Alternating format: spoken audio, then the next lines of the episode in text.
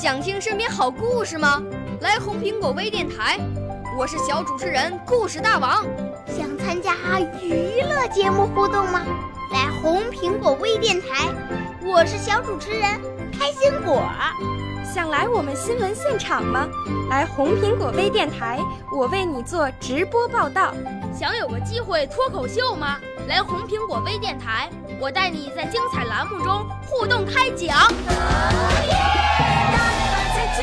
我们的语言魅力在这里提升，我们的儿时梦想从这里起航。大家一起喜羊羊。少年儿童主持人，红苹果微电台。现在开始广播。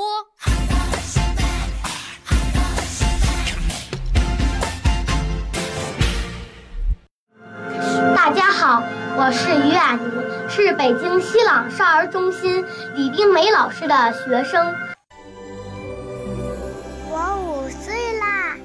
自从前。我六岁啦，来自陕西。我九岁，来自广东。我十二岁，来自北京。我们都是红苹果微电台小小主持人。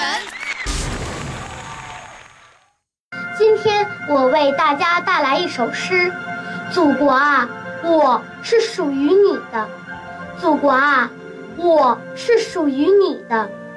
我是你流淌的江河里的一滴水，我是你无边的森林里的一棵树，我是你广阔的原野上的一朵花。我是在你的怀抱里诞生的。自从山顶洞人举起了逼退黑暗的火把，自从祖先们拉动了开垦处女地的犁铧。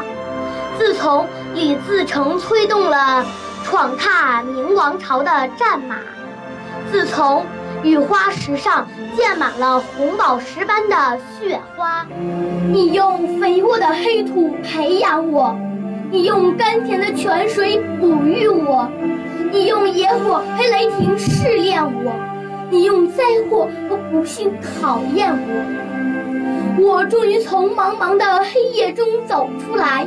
我终于从昏沉的酣睡中醒过来，我终于从苦难的大地上站起来，向着蔚蓝的天，伸出亿万只绿树般的手，托起那轮鲜红的太阳。